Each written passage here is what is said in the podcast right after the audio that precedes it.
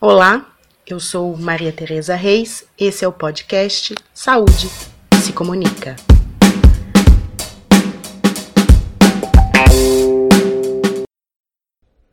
De acordo com o boletim epidemiológico divulgado pelo Ministério da Saúde no final de 2018, de 1980 a junho de 2018, foram identificados 926.742 casos de AIDS no Brasil, com média de 40 mil novos casos de AIDS nos últimos cinco anos. O primeiro caso da doença no Brasil foi em 1980, classificado como AIDS dois anos depois. O HIV, sigla em inglês para vírus da imunodeficiência humana causador da AIDS, ataca o sistema imunológico, responsável por defender o organismo de doenças. A transmissão do HIV se dá pela troca de fluidos corporais, como sangue, sêmen, secreções vaginais e leite materno, por exemplo. A doença é ainda hoje muito estigmatizada e a infecção não tem cura. Em 1996, o Brasil passa a distribuir gratuitamente medicamentos antirretrovirais, num programa que é referência mundial na luta contra o HIV/AIDS no mundo, sendo política fundamental para o tratamento e que reduziu a velocidade da disseminação da epidemia mundial.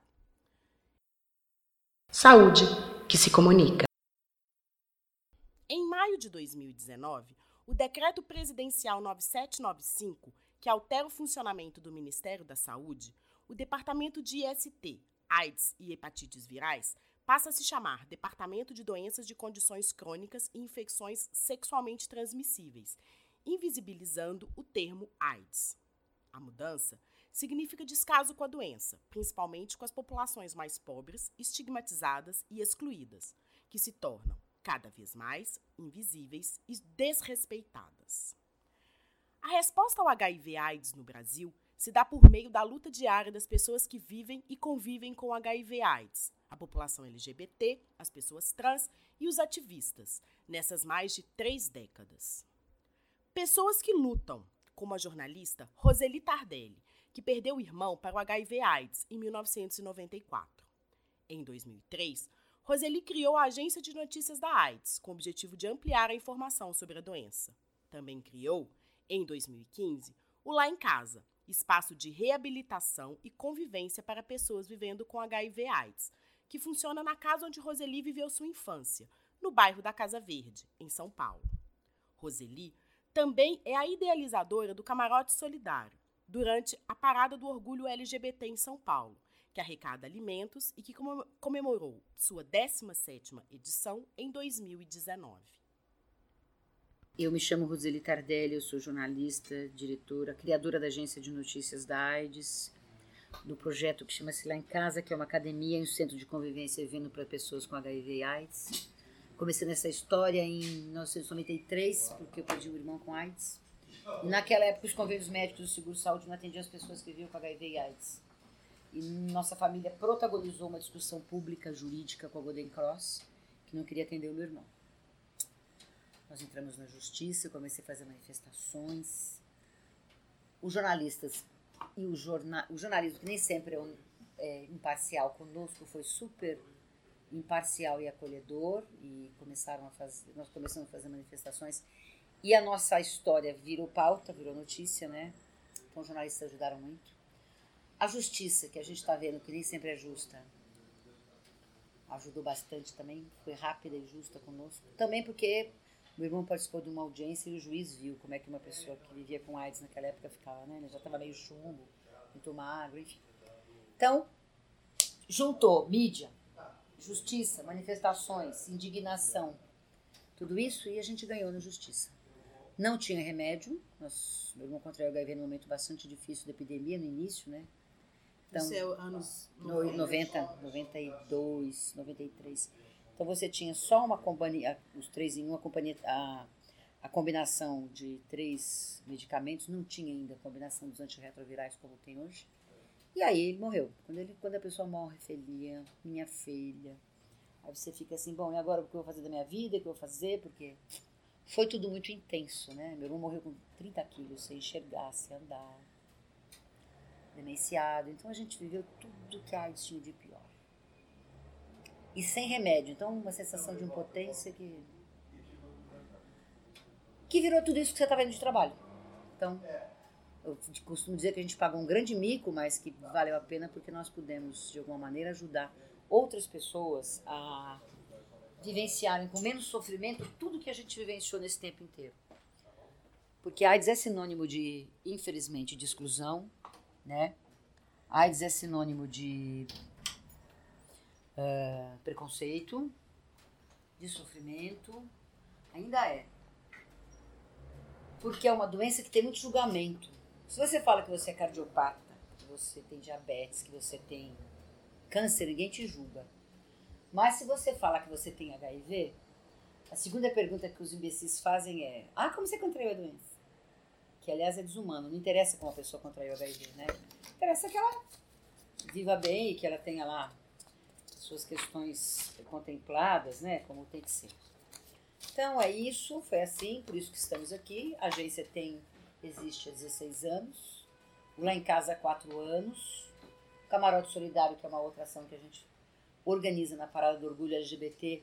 Nós convidamos amigos, jornalistas, pessoas, gestores, pessoas e o caramba. E as pessoas vêm assistir a parada passar conosco e nós arrecadamos alimentos e damos para instituições que trabalham diretamente com pessoas em situação de muita vulnerabilidade quando a gente fala de HIV e AIDS.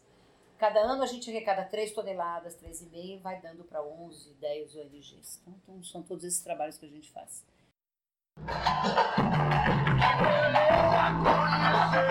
Vocês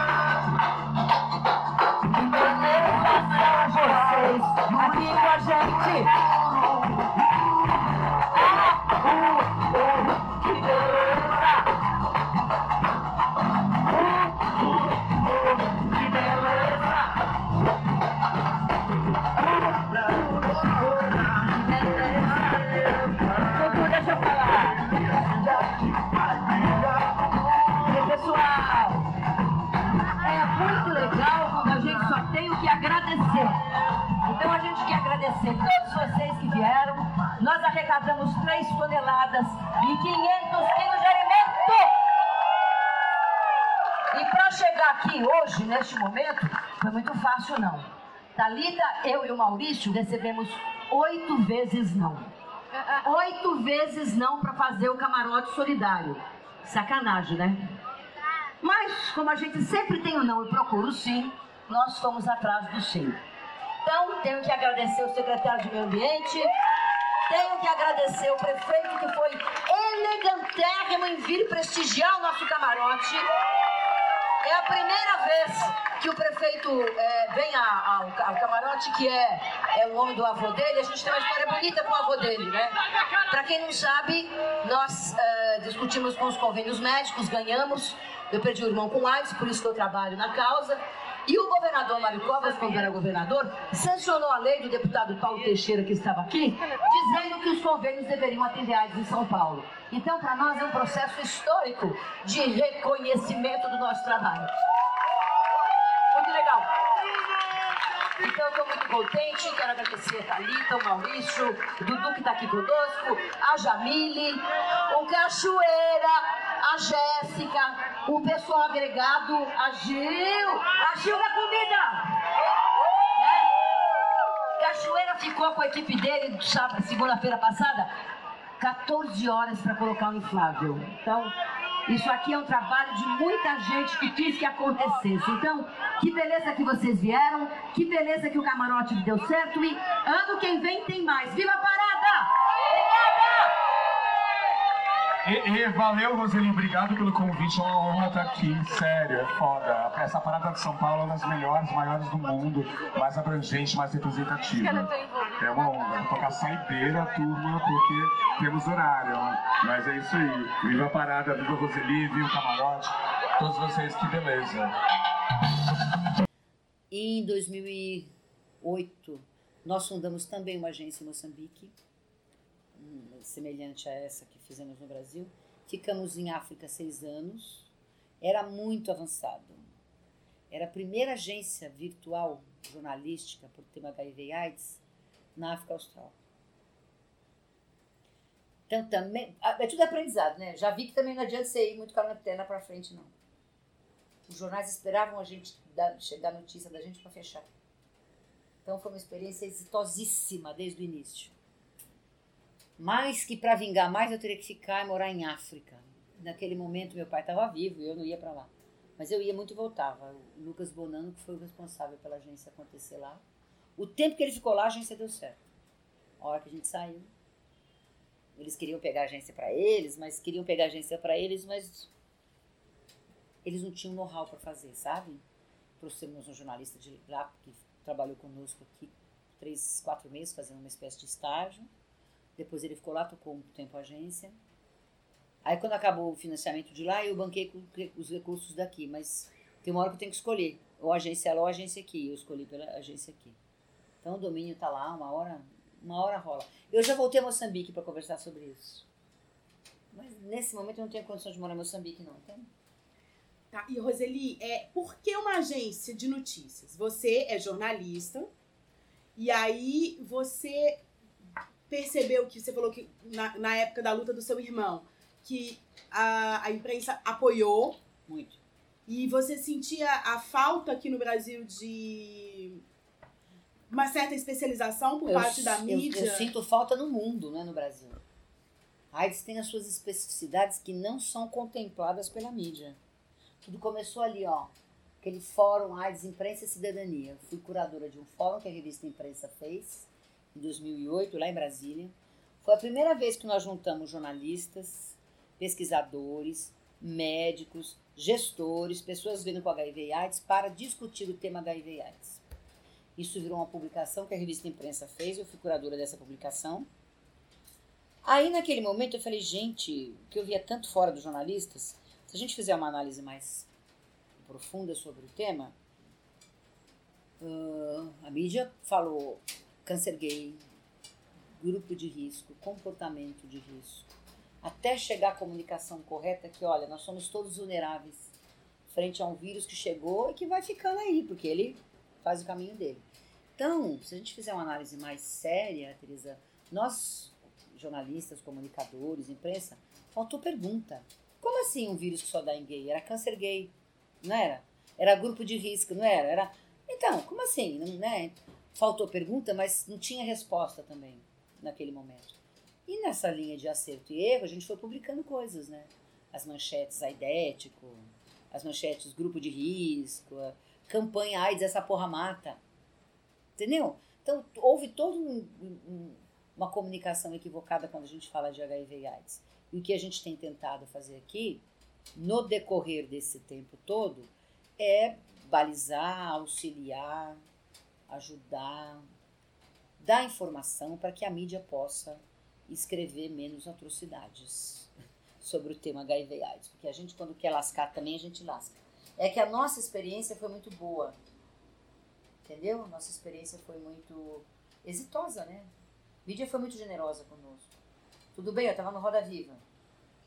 Mas quando é pautada direitinho, a mídia funciona, viu? Precisa pautar direito, falar direito o que você quer dizer é, ter clareza nas informações.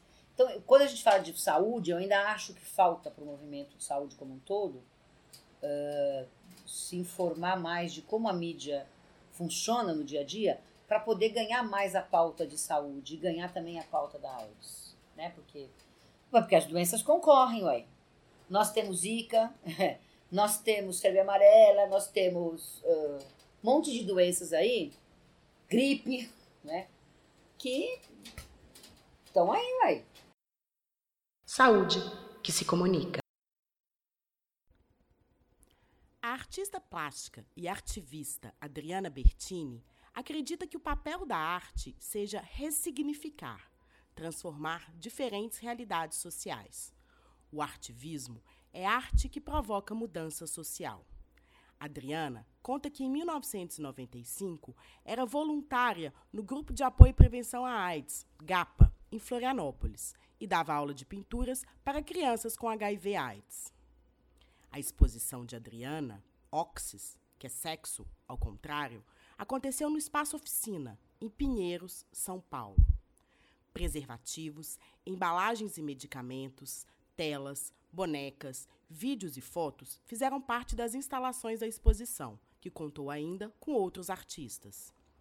Adriana Bertini conversou com Saúde que se Comunica e falou um pouco sobre sua trajetória, sobre o seu reconhecimento internacional e as dificuldades encontradas aqui no Brasil. Então, há mais de 25 anos eu tenho trabalhado com essa investigação, assim, né, de como transformar o preservativo em objeto de arte e que ele remeta uma multiplicidade de reflexões, né, não só enquanto o objeto para usar, mas pensar o objeto em, enquanto meio ambiente, por exemplo, né. Quando eu comecei a trabalhar com o preservativo, eu fui pesquisar Uh, se ele era biodegradável, se se decompunha, o que, que fazia na época, o que não fazia. Na época, o Inmetro locava terrenos para enterrar. Então, e um objeto que não é biodegradável, né? Então, depois de um tempo passou a ser incinerado. Hoje em dia, o preservativo ele é reaproveitado para indústria automotiva, pavimentação e indústria calçadista. Né? Mas todos esses, eu acompanhei todos esses passos, assim, toda a história dessa transformação teve um pouquinho do meu dedo, assim, no meio. E eu trabalhei com cinco fontes de preservativo, né? Os que não passam no controle de qualidade, ah, os que não passam no controle de qualidade interno, né, do laboratório de testagem, né? os que perdem a validade não são distribuídos, os apreendidos em contrabando, a falha de produção industrial interna né? e o refúgio da indústria nacional.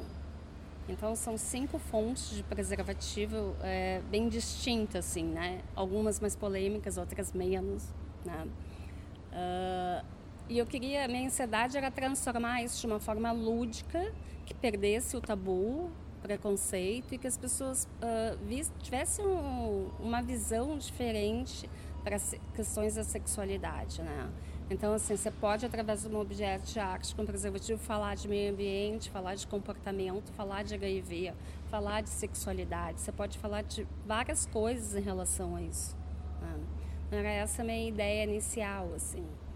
Daí, com isso, eu tive uma, uma abertura dentro das universidades fora do Brasil, principalmente nos Estados Unidos, no, no, no UCLA, Columbia College Chicago, Brooklyn College de Nova York, é, para falar de arte para mudança social. Como usar a arte para mudar comportamento. Né? E foi aí que o meu trabalho foi se intensificando mais, foi fortalecendo esses conceitos. Sempre com muita dificuldade de sair de fora e colocar para dentro, de dentro para fora, né? Uh, fiz algumas exposições no Brasil, assim, né, de, de, de, bastante visibilidade na Caixa São Paulo, Santander, Senac Moda, algumas ações no Sesc São Paulo, algumas unidades de Sesc.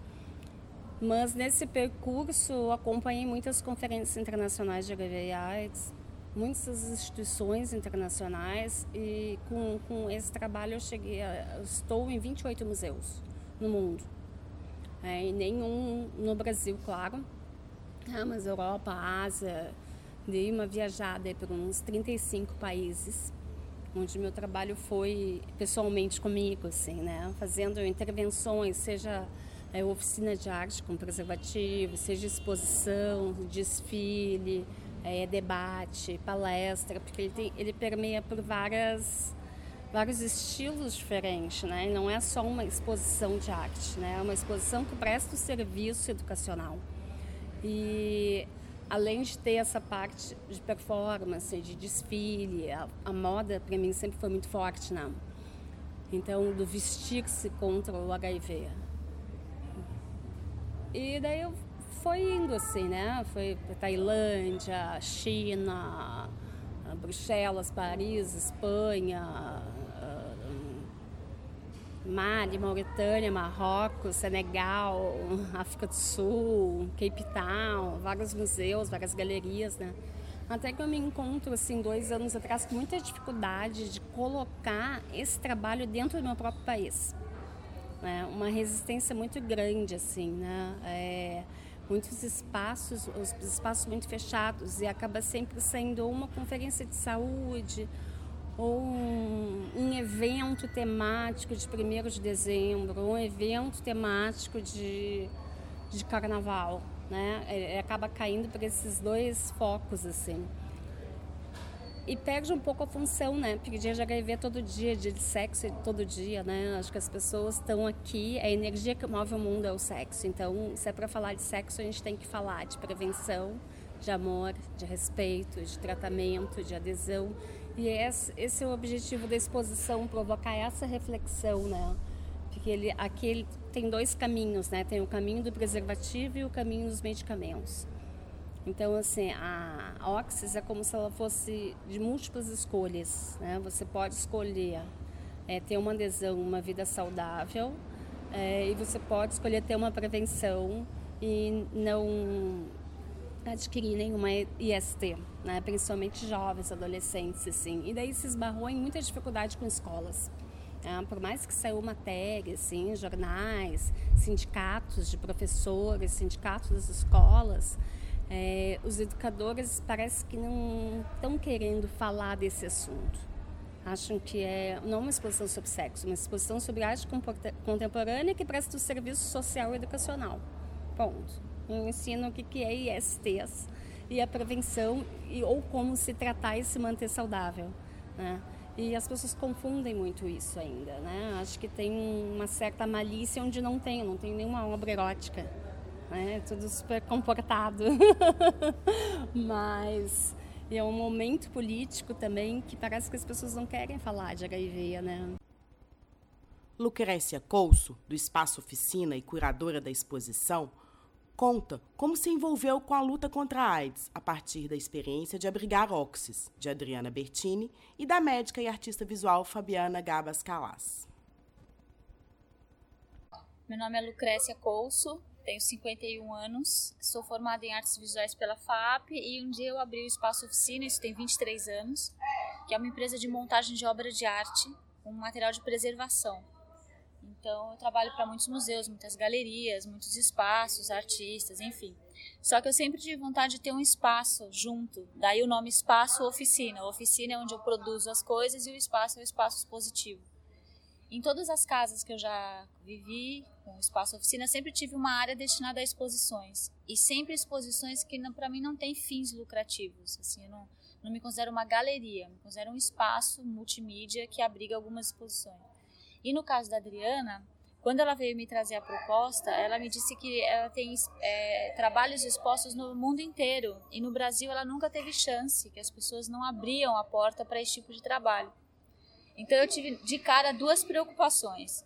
Eu não queria que a, o trabalho fosse visto simplesmente, não simplesmente, isso é entre aspas, né? Simplesmente como um ativismo. Eu queria que esse trabalho dela fosse inserido no mundo da arte contemporânea. Então, como curadora, essa era a minha principal é, preocupação. Eu queria que ela fosse vista como uma artista que faz um trabalho e também é ativista, né? Então, eu tentei criar um, um espaço que mostrasse essa relação do trabalho dela. O uso do preservativo, para mim, é o uso da matéria. A matéria que ela usa para fazer o trabalho é o preservativo, é a embalagem de remédio. A poética é em cima da, dessas, dessa doença. Então, eu, eu, eu foquei o, o, pensamento da exposição assim, dessa maneira. É, só que o trabalho da Adriana ele fala muito mais alto do que isso. Então, o ativismo é muito forte, né?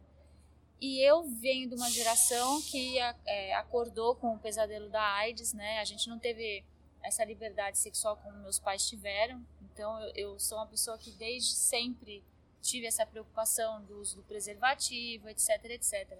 Mas nunca fui envolvida com as questões, com outras camadas dessa doença, né? Então já perdi vários amigos, é, mas a gente sempre teve aquela falsa noção de que a AIDS era um uma doença de um determinado grupo de risco. E foi isso que colocaram na nossa cabeça nos anos 90, né?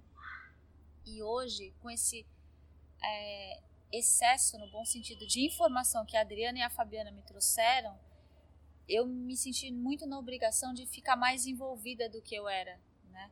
Então, teoricamente, eu não sou uma pessoa do grupo de risco. Mentira, todo mundo é, em várias situações, né? Então eu descobri isso muito aqui de perto, convivendo com a Adriana, com a Fabiana, porque elas vivem em mundos diferentes, mas que têm a mesma relação com a doença. Né? Então, a Fabiana é médica, trabalha dentro do hospital, então ela vê literalmente ali como é que funciona. E a Adriana nessa, outra área, né, com os grupos de apoio, é, na, na, testagem é, rápida na rua, com as ONGs, tentando trazer pessoas para a causa. Então eu tive duas visões que me fortaleceram muito, assim. E em contato com os jovens, né, principalmente os que têm transmissão vertical, eu fiquei muito sensibilizada com toda essa história, né? Então eu acho que cada pessoa que entra aqui, para mim parece que eu tenho que agarrar e, e, passar a maior quantidade de informação possível no assunto. Então, eu falo sobre o trabalho dela especificamente, dou uma noção da exposição, mas entro muito na doença, na questão da prevenção e da adesão. Né? Saúde, que se comunica.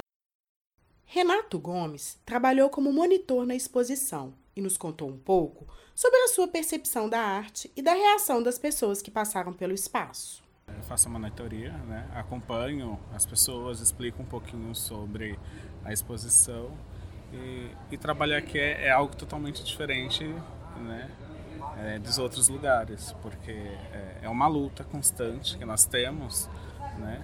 pelo preconceito que as pessoas têm com esse tema né? Porque quando elas veem que é sobre HIV, elas correm um pouquinho, né? Elas ainda não têm essa curiosidade para saber o que realmente é o HIV, como que funciona o HIV, se realmente é que nem era antigamente. Então, eu acho que é, é, é um caminho longo a se traçar, né? E, eu acho muito legal. É, eu, eu costumo dizer aos meus amigos que é um mundo diferente. É um mundo que as pessoas precisam conhecer, né? Porque, tipo, dentro é um mundo e lá fora é outro. Então é um mundo que as, um mundo vermelho que eu digo que as pessoas ainda não conhecem, que acho que elas deveriam é, querer conhecer mais e buscar conhecimento, né, informação, que eu acho que é isso que falta. É porque a, a arte ela encanta, né? Eu costumo dizer que a arte ela ela pega você de uma forma que você não consegue, é, independente de que seja pela dança, pela música, eu acho que você, principalmente pela música, pelo visual, eu acho que quando você está ali vendo uma peça de teatro, por exemplo, e, e é algo que te encanta, ela te pega ali e você fala, poxa, meu, realmente me tocou. E é assim também a arte que nem a Adriana faz. Você olha e fala, poxa, eu nunca pensei é, que ela poderia fazer isso com preservativo. Poxa, eu nunca pensei que realmente, nossa, é dessa forma que eu deveria ver o meu tratamento, a minha adesão. Eu acho que falta isso. Roseli Tardelli fala sobre julgamento, acolhimento, tratamento e serviços públicos de saúde. A AIDS tem as suas especificidades. E uma das especificidades da AIDS é esse julgamento moral que existe. Né? Então, a hora que as pessoas pararem de julgar e só acolher, nós vamos ter mais ganhos. Tá? A hora que as pessoas pararem de condenar e só apoiar, nós vamos ter mais ganhos. Mas esse é um processo, a humanidade não dá saltos, né? ninguém dá muitos saltos. A mídia mudou, a mídia está mais ágil, a mídia está mais comprometida em alguns casos. Uh, a doença, a epidemia também está mudando. Hoje você tem a profilaxia pré-exposição, que ajuda a não contrair HIV. Hoje você tem a profilaxia pós-exposição. Mas até chegar essas informações às pessoas, meu Deus do céu, demora muito. E principalmente nas populações que são as populações mais vulneráveis. Aí demora mais. Né? Então a gente tem que trabalhar todo dia, que é o que a gente faz nessa linha aí de saber que a gente sempre perde para AIDS. Demorei muito para aquecer a isso. A gente ainda continua 36 anos depois. A humanidade ainda perde para AIDS todo dia. Porque a gente tem infecções diárias, a gente tem mortes ainda por AIDS, a gente tem pessoas chegando no serviço com tratamento em tratamento tardio, ou seja, já doentes de AIDS. Então, apesar de termos medicação, nem todo mundo tem acesso, né? E tem a escolha também da pessoa, às vezes, não querer se medicar. Cada um com seu cada qual, né? É, eu, eu, sou, eu sou uma entusiasta da adesão e da, uh, da vinculação a serviços públicos de saúde, porque foi uma chance que nós não tivemos. Né? Meu, meu irmão vivenciou tudo que vivenciou e naquela época, na década de 90, na década de 80 tal, as pessoas não tinham essa chance de tomar remédio, né? A criadora da agência de notícias da AIDS fala sobre seu ofício, sobre comunicação em saúde, comunicação em HIV/AIDS. Além disso, ela cita a luta de importantes entidades que trabalham com AIDS, o decreto presidencial de maio de 2019. Roseli Tardelli fala ainda sobre o futuro. Barong tem um trabalho fantástico. O Instituto Vida Nova, lá na Zona Leste, tem um trabalho espetacular. O Araújo, o EPA, o próprio GIV, Pela Vida, tem muita gente que faz muita coisa. A Bia, né? Tem muita gente que faz muita coisa com AIDS. É que. É que é complexo mesmo, né? É um processo de transformação lento. Ninguém dá saltos na vida. Então, AIDS também não vai fazer a gente dar saltos. A gente vai aprendendo, né? Não é por decreto que você tira a força que a AIDS tem, nem a força do trabalho que um país construiu como o Brasil. Então, eles podem tirar o nome AIDS do departamento, que não vai mudar nossa história. Entendeu? Uhum. Eles não podem mexer com a PrEP, com a PEP, com as medicações, e se eles não acho que não vão mexer porque. Hum, ele tem coisa que importa mais para ele do que se meter com a gente. Mas acho que. É isso que eu falei, não é tirando o nome que você vai tirar a força de um, do, que um país construiu. O futuro é cura, o futuro é cronificação da doença, o futuro é mais prevenção, né? O futuro é menos gente sofrendo, o futuro é mais acolhimento, mais compreensão. É isso que tem que ser o futuro. Porque senão é exclusão, é mais casos de AIDS, é mais gente sofrendo, né? Epidemia voltando à década de 90. Dr. Drauzio outro dia fez uma fala que eu achei interessante. Ele falou: em tratamento, nós estamos no século 22 e em prevenção, no século 18, eu diria 17.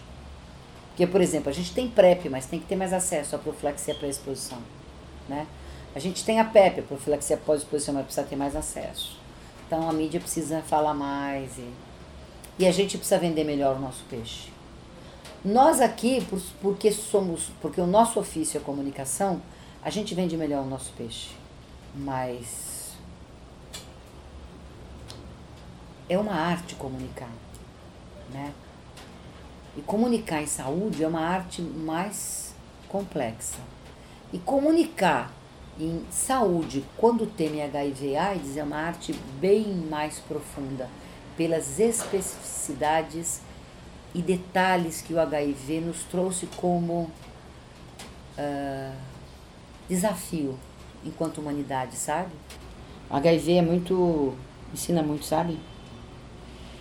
É um vírus que nos ensina muitas coisas inclusive a ter mais paciência na vida, minha filha.